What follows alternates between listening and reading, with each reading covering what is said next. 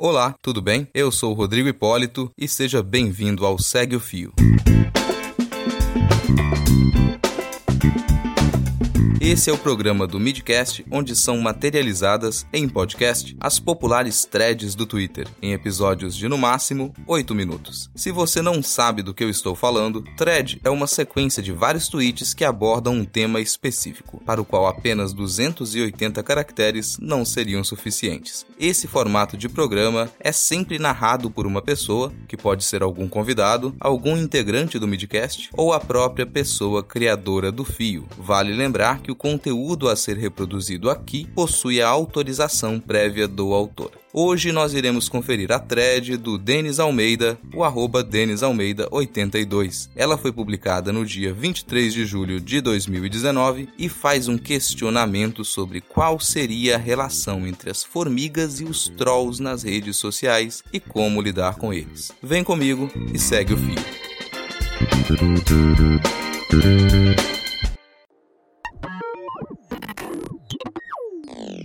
Quando eu era garoto, lá pelos 5 anos, estava ajudando a minha avó a cuidar do jardinzinho que ela mantinha atrás da casa. No jardim haviam várias plantas e eu gostava de ficar lá. Naquele dia, eu vi que havia um monte de formigas atacando uma das plantas. Eu resolvi matar as formigas. Eu matava uma por uma na tentativa inútil de livrar a planta do ataque das formigas. Obviamente, tudo que eu consegui foi ser picado algumas vezes e falhar na minha missão. Derrotado, eu fui pedir ajuda para a vovó. Ela foi ver a planta, viu as formigas e seguiu a trilha que elas faziam. No final da trilha, nós encontramos o formigueiro. Ela foi até a cozinha, pegou pimenta do reino e botou metade do pote no formigueiro. No outro dia, não havia nenhuma formiga na planta e as poucas formigas que eu vi perto do formigueiro estavam mortas. Fim do problema. E eu aprendi uma lição. Se você apenas atacar as formigas, que são as consequências, você só ganhará picadas. Ache o formigueiro, que é a causa, e resolva o problema. Em algumas threads que eu faço no Twitter, aparecem alguns perfis que não desejam tirar dúvidas, criticar ou acrescentar conteúdo. Eles desejam apenas atacar de forma rasteira aquilo de que eles discordam. Todo mundo que já publicou algo tem uma história para contar desse tipo. Eu costumo responder a todos que interagem com o que eu escrevo, e enquanto eu puder, sempre farei isso. Mas eu também costumo ignorar o ataque gratuito, usando mais uma pitada do que eu aprendi agora com o meu avô, que dizia: quem bate palma para doido dançar é tão doido quanto ele. Agora tem outro ponto. Todo dia tem alguém que escreve um absurdo nas redes sociais. Todo dia tem uma nova mamadeira de piroca, um nazismo de esquerda ou um vacina causa autismo. O problema é que a maioria desses casos se trata de formigas, que é a alegoria que eu escolhi aqui eu vejo professores universitários, doutores em história, pessoas com formação sólida tentando debater com adolescentes que usam imagens de anime na foto de perfil. Nada contra animes em si, mas eu nunca vi um caso sequer de alguma das formigas que disse: realmente você está correto e a visão que eu tinha do assunto até o momento estava equivocada. Eu irei mudar o meu comportamento e não espalharei mais informações sem base na realidade. No máximo, o que eles fazem é abandonar a conversa e continuar repetindo a prática de lançar petardos de preconceito e ódio. Mas por que isso acontece? Isso acontece porque eles não estão dispostos nem ao diálogo e nem a serem convencidos de algo. Eles se encastelaram nas certezas em que foram acorrentados pelos influenciadores e assim eles seguem. Por outro lado, quando alguém que realmente entende do assunto lhes aborda tentando corrigi-los, eles têm uma das três atitudes a seguir. A atitude 1: eles se sentem legitimados em suas opiniões por alguém que entende do assunto e começam a interagir com os impropérios que digitam. Eles acham que o diálogo significa validação de equivalência entre suas opiniões e os fatos que eles negam. Atitude 2. Eles acusam o interlocutor de doutrinador ou doutrinado, que é ignorante demais para entender, dizendo, por exemplo, como nos manipularam para não vermos a verdade que não interessa que saibamos. Atitude 3. Não importa o que digamos, não importam os dados ou as fontes que apresentemos, eles irão continuar a repetir os mesmos argumentos que usam todas as vezes em que são confrontados. Esses argumentos são facilmente encontrados em buscas como argumentos para refutar o seu professor de tal matéria quando ele der uma aula sobre tal assunto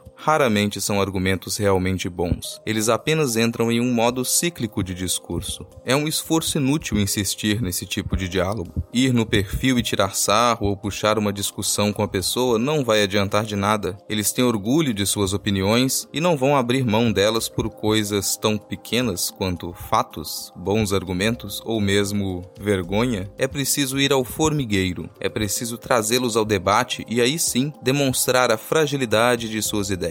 Este é o combate que vale o esforço. Demonstrar como figuras como Olavo de Carvalho, Nando Moura ou Diogo Mainardi são frágeis quando confrontados pelos fatos. É também importante fazermos algo que paute as discussões. Não devemos ser tão reativos às mistificações que todos os dias são produzidas. É hora de ignorar muito do que eles dizem e passar a produzir conteúdo que os confronte, que os obrigue a responder. Assim, o jogo muda. Ao invés de tentarmos, sem sucesso, lidar racionalmente com um comportamento irracional, eles serão obrigados a lidar irracionalmente com a racionalidade, e é certo que eles fracassarão. Portanto, deixe de tentar matar formiga por formiga. Vá até a cozinha da racionalidade, pegue a pimenta do reino do conhecimento e da atitude adulta e os jogue no formigueiro da desinformação. Eu garanto que, com o tempo, as formigas pelo menos diminuirão.